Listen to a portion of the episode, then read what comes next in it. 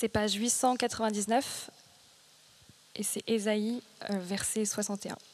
Non, Ésaïe 61, verset 1 à 3.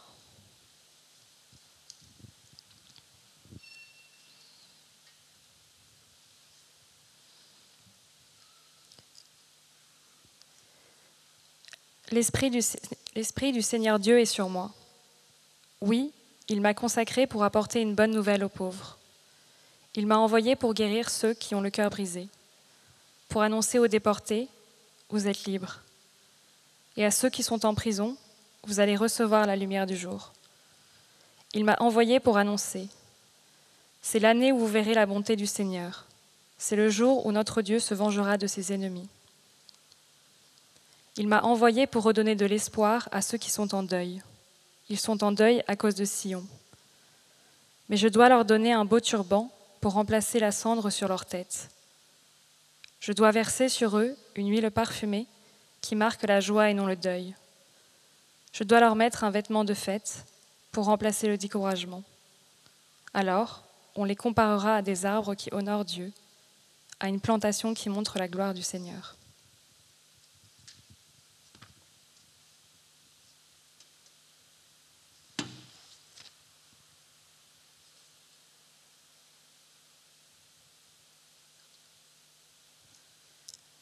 Page 1087.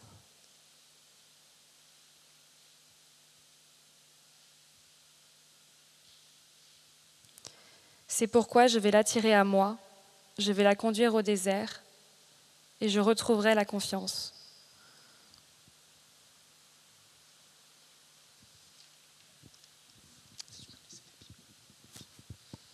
Merci Espérance. C'était euh, ce deuxième verset euh, dans Oser, le prophète Osée dans la, Bible.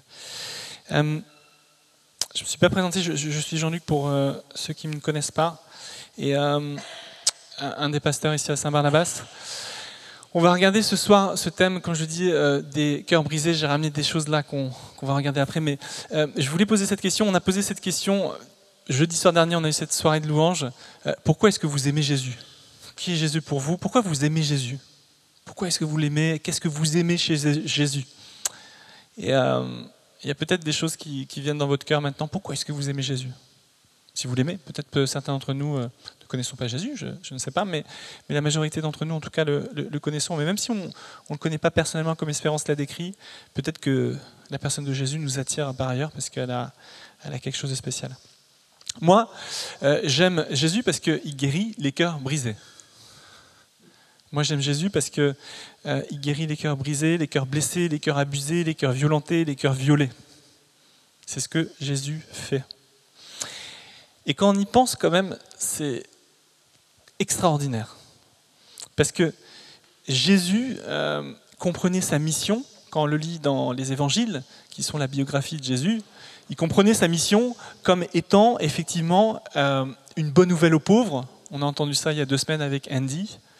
Euh, consoler les affligés la semaine prochaine, euh, libérer les captifs. On va regarder ça aussi. Euh, je pense que Vera aussi va, prêcher là-dessus bientôt. Libération des captifs, rendre la vue aux aveugles et guérir les cœurs brisés. Ça, c'était la mission de Jésus. C'est ce pourquoi il croyait qu'il était venu. Il, a lu ce passage d'Ésaïe 61 que Espérance a lu. Il l'a lu lui-même dans la synagogue de Nazareth. Bientôt les élections municipales en France. Euh, certains d'entre nous ne sont pas français, on est peut-être suisse ou, belge ou autre, mais en France, c'est les élections municipales bientôt. Et il y aura des partis politiques qui vont établir des programmes. Ici, dans ce pays, on a eu les élections en décembre euh, qui ont euh, vu l'arrivée au pouvoir d'un nouveau gouvernement. Et voilà, juste pour dire que quand on choisit des représentants, il y a des problèmes politiques. Et ben, le programme politique de Jésus, c'est ce qu'on vient de lire. Ésaïe 61, c'est son mandat, c'est sa mission, c'est son programme. Parfois, on croit que la, foi chrétienne, c'est quelque chose de très privé. Euh, on fait nos prières, etc. La, foi chrétienne est éminemment politique dans le sens noble du terme, dans le sens euh, investir dans la cité, euh, être présent dans le monde, guérir les cœurs brisés, libérer les captifs. Moi, j'aime ce Jésus. J'aime Jésus pour cela. Il prend soin de nous, il prend soin de ses enfants. Et c'est une bonne nouvelle.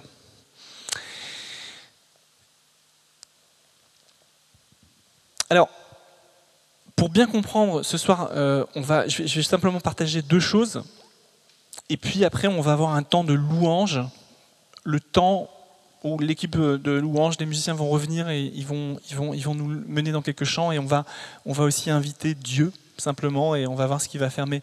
Pour comprendre ce que ça veut dire guérir les cœurs brisés, euh, il faut peut-être d'abord savoir ce que ça veut dire pour Jésus, pour la Bible, qu'est-ce que c'est le cœur?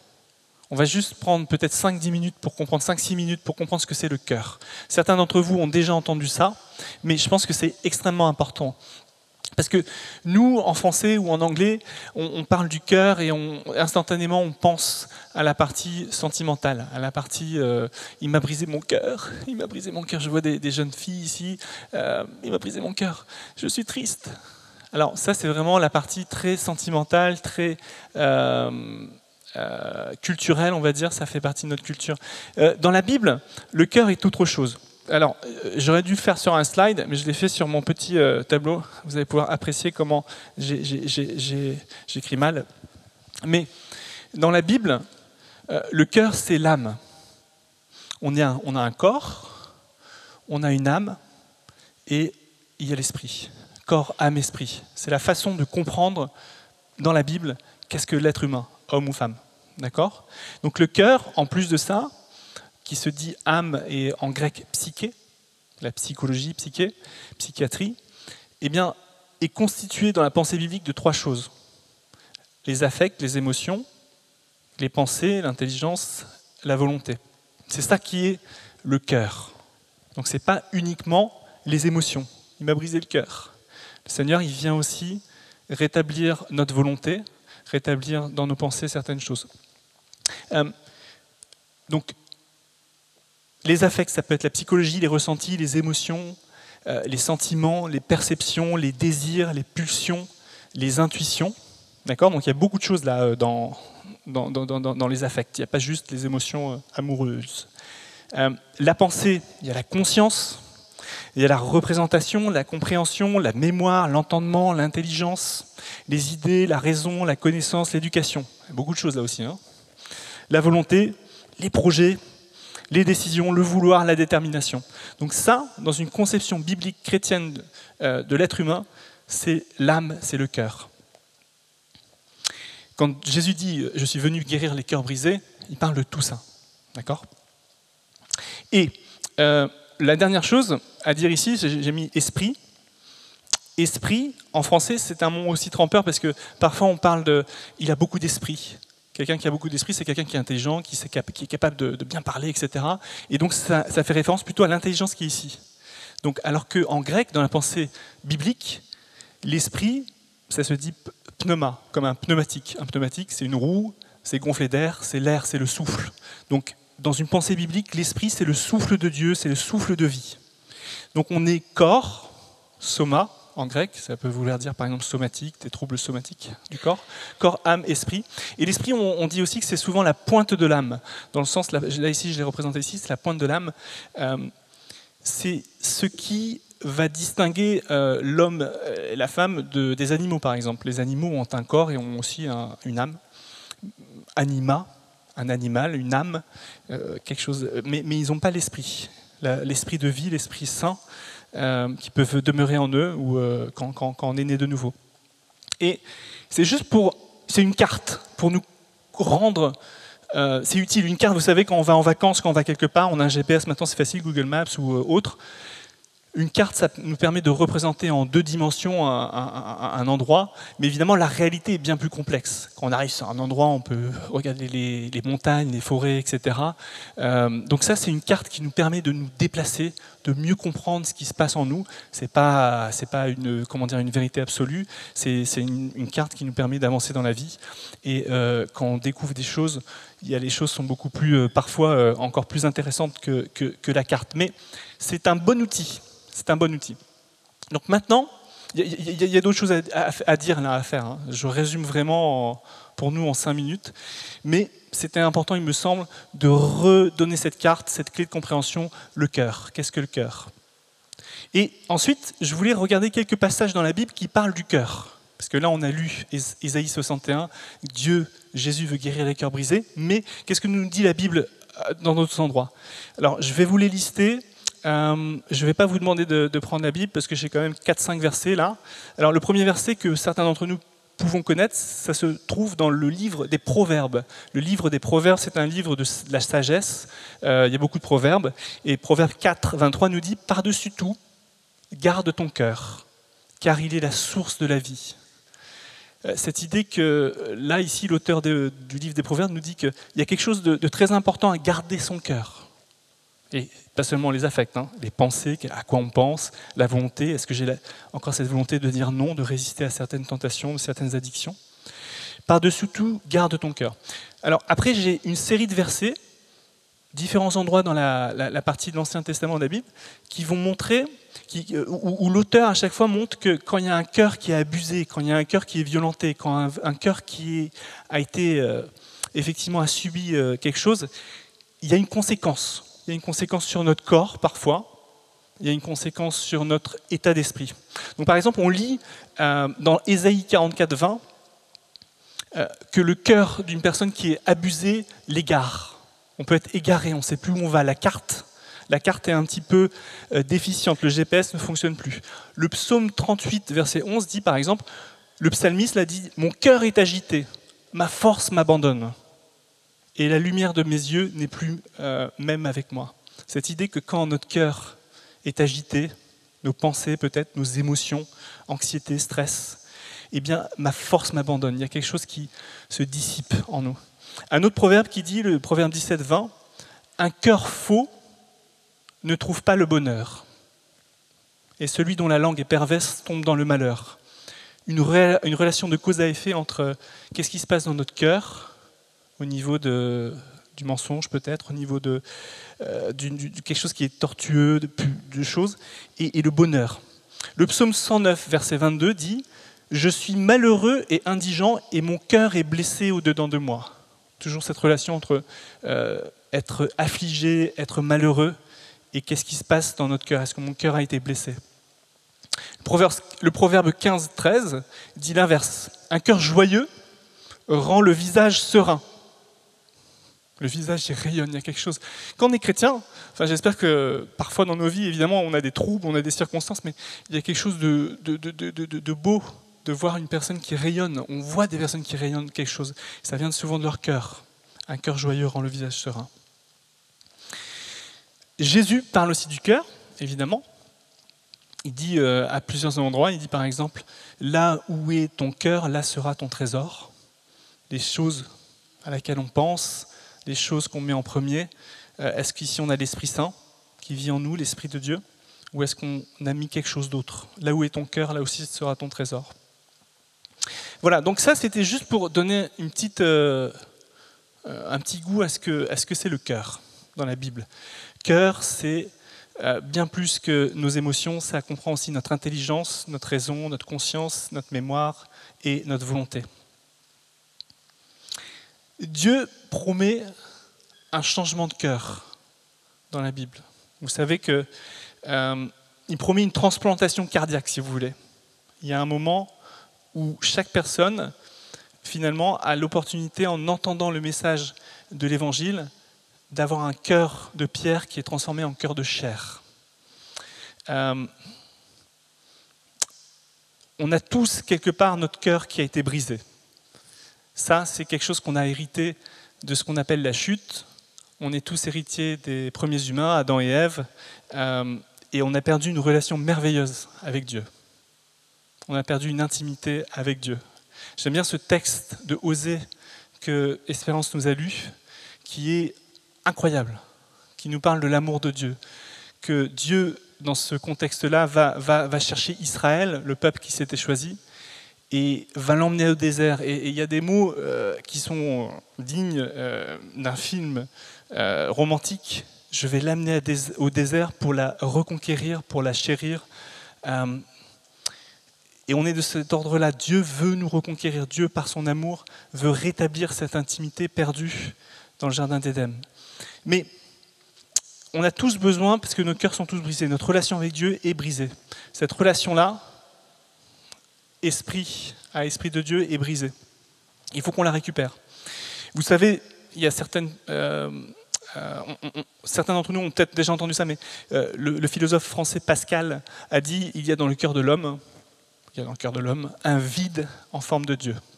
Saint Augustin dit aussi nos cœurs sont sans repos tant qu'ils n'ont trouvé leur repos en toi, s'adressant à Dieu. Il y a toujours cette corrélation de c'est Dieu qui nourrit notre cœur. Euh, et, c'est ce que dit Osée. Dieu nous aime passionnément, il veut nous séduire, il veut guérir notre cœur.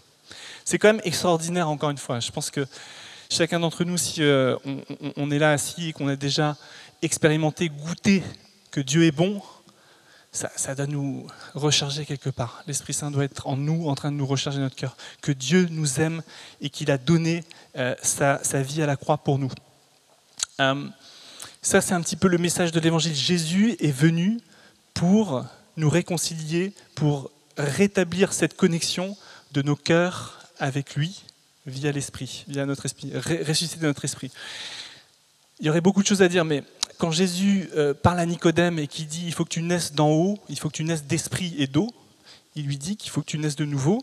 Pour ceux qui connaissent ce passage dans Jean 3, euh, Jean 2 plutôt, mais cette idée que on peut avoir l'Esprit Saint qui vient habiter en nous. Une fois qu'il vient habiter en nous, sur la pointe de l'âme, l'Esprit Saint va irradier. Il va nous aider à avoir des pensées qui sont beaucoup plus focalisées sur euh, Jésus. Il va aider dans les tempêtes de nos émotions. L'Esprit Saint va nous aider dans notre volonté. Est-ce que, vraiment je, je, regarde ça ce soir sur Internet? Ou est-ce que... Non. Est-ce que donc vous voyez, l'Esprit Saint vit là, en nous. Une fois qu'on a fait cette approche de, se rapprocher de Dieu et, de, plus comprendre et de donner sa vie à Jésus, pour le dire autrement. Donc ça, c'est ce que le Seigneur veut faire avec nous. Mais ensuite, on a, on a, on a tous expérimenté d'autres choses. Donc, euh, ce que je voulais dire, c'est que ce, ce premier point, c'était de dire que notre cœur, il est tous entaché par la chute d'Adam et Ève, il est pécheur, c'est-à-dire que nos affects sont un peu trompeurs, nos pensées sont trompeurs. Mais le Seigneur, une fois que une personne décide de suivre Jésus, de lui donner sa vie, d'ouvrir son cœur à Jésus, quelque chose se passe, l'Esprit Saint vient, l'Esprit de Jésus, et commence à irradier.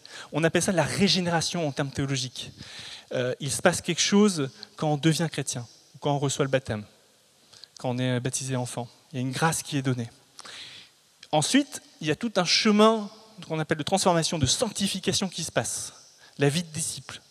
C'est pas une seule fois qu'on reçoit Jésus. Espérance a, vraiment rencontré quelqu'un qui est Jésus ce, jour de Pâques l'année dernière, 2019. Mais Espérance le sait, il y a beaucoup d'étapes, il y a beaucoup de chemins. Et Dieu veut encore être présent, veut encore influencer notre cœur, veut encore transformer les choses. Et malheureusement, on a encore euh, des cœurs qui peuvent être brisés par le péché des autres. Et on se euh, construit des sécurités c'est pas un cadeau ce soir que je ramène là, mais c'est, je ne sais pas pourquoi j'ai eu cette idée un peu folle cette semaine en préparant le, message, euh, mais il fallait que je le fasse un peu careful. Ça, ça représente notre cœur, vous Et euh, souvent notre cœur il est brisé. Je vais briser cette euh, petite tasse.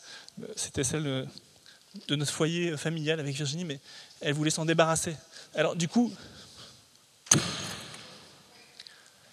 je pense que des fois, c'est bien, c'est parlant de voir quelque chose de visuel. Et on a même entendu le bruit. Certains d'entre nous ont eu notre cœur brisé par le péché des autres. Sans, sans vouloir être euh, trop intime ce soir, mais peut-être certains d'entre nous ont été abusés. Peut-être certains d'entre nous ont été violés. Peut-être certains d'entre nous ont été euh, violentés. Euh, peut-être certains d'entre nous ont été à l'école, comment ça s'appelle quand on, on charrie un, comment on dit à l'école quand harcelé, voilà. Certains d'entre nous ont pu être harcelés. Quelque chose qui arrive de plus en plus souvent. Et le résultat, c'est que notre cœur, il a pu être brisé en plusieurs morceaux. Ou peut-être certains d'entre nous ont eu une relation euh, amoureuse qui a commencé euh, tout à fait normalement, mais qui a très mal terminé, et, on a été brisé, ou peut-être au travail, on a peut-être été manipulé, on a, été, on a fait affaire à des personnalités qui avaient des problèmes le problème, c'est que quand on est en face d'autres personnes, eh ben, les autres personnes ont peut-être dans leur affect des désirs, des pulsions euh, euh, narcissiques, euh, une volonté qui ne va pas ou des pensées qui. Donc on fait face parce qu'on est des êtres de relation, parce qu'on est dans une relation. Et le résultat, c'est que dans nos cœurs, parfois, eh ben, ça, ressemble à ça. Donc ça ressemble à, quelque chose qui ne ressemble plus à, une, un vrai cœur. C'est là que le Seigneur, il veut intervenir. Il guérit, Jésus est celui qui guérit les cœurs brisés. Il guérit les cœurs brisés. Encore une fois, il veut insuffler sa vie pneumatique, la vie, le souffle. Il veut infuser sa vie et il veut guérir. Ou faire une transplantation cardiaque, ça serait une autre illustration. Il veut nous redonner la vie. Alors l'idée, c'est que chacun d'entre nous, je pense, on a, on a vécu euh, des moments de, de, drame, de, souffrance. Euh, Dieu est avec nous au milieu de la souffrance. Dieu peut transformer la souffrance, peut utiliser un mal en bien. Pourquoi je dis ça Parce qu'il l'a fait avec Jésus. Le moment le plus douloureux, le, plus, euh, le moment de l'histoire pour les chrétiens en tout cas, c'est comme ça qu'on voit l'histoire. Le moment le plus euh, grave de l'histoire, c'est la mise à mort de Jésus sur la croix.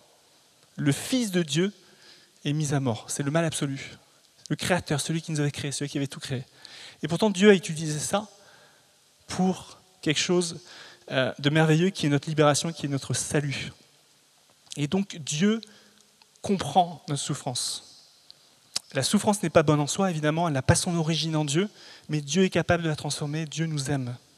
Et il est à nos côtés dans la souffrance. Et il veut guérir nos cœurs brisés.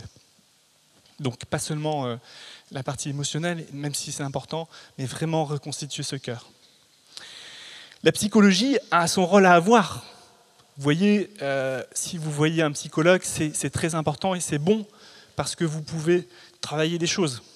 Mais les interactions corps-âme-esprit sont aussi importantes. Parfois, dans nos sociétés, on a tendance à oublier la partie spirituelle, la partie esprit. Et nous, ici, ce soir, on veut offrir cet espace. On veut proposer la possibilité, après, dans quelques instants, de laisser Dieu agir dans nos cœurs par son esprit, si on le souhaite, si on l'autorise, pour guérir certaines zones de nos cœurs. Peut-être on est, peut-être c'est notre corps qui nous fait souffrir. Peut-être qu'on n'aime pas l'image de nous-mêmes parce que la société nous renvoie quelque chose, ou peut-être il y a eu des paroles qui ont été posées sur nous. T'es pas belle, t'es pas beau. Euh, quelque chose qui reste en nous. Peut-être que c'est des paroles euh, d'autres euh, qui nous ont dit justement dans ce harcèlement, t'es nul ou tu vaux rien, etc. Ou un prof ou j'en sais rien. Mais il y a beaucoup de choses qu'on va laisser au Seigneur ce soir. je vous propose ça ce soir. On vous propose ça ce soir. Alors, et je veux terminer, avant de passer à ce temps de louange dont je parlais, par dire que Jésus, il nous envoie maintenant pour nous aussi guérir les cœurs brisés. Ésaïe 61 qu'on a entendu, c'est le mandat politique, entre guillemets politique, de Jésus. Guérir les cœurs brisés, annoncer la bonne nouvelle aux pauvres, libérer les captifs, rendre la vue aux aveugles, annoncer une année euh, euh, de la, de la faveur de la bonté de Jésus. Mais il nous envoie à son tour. On l'a déjà vu, on a compris que c'est l'onction.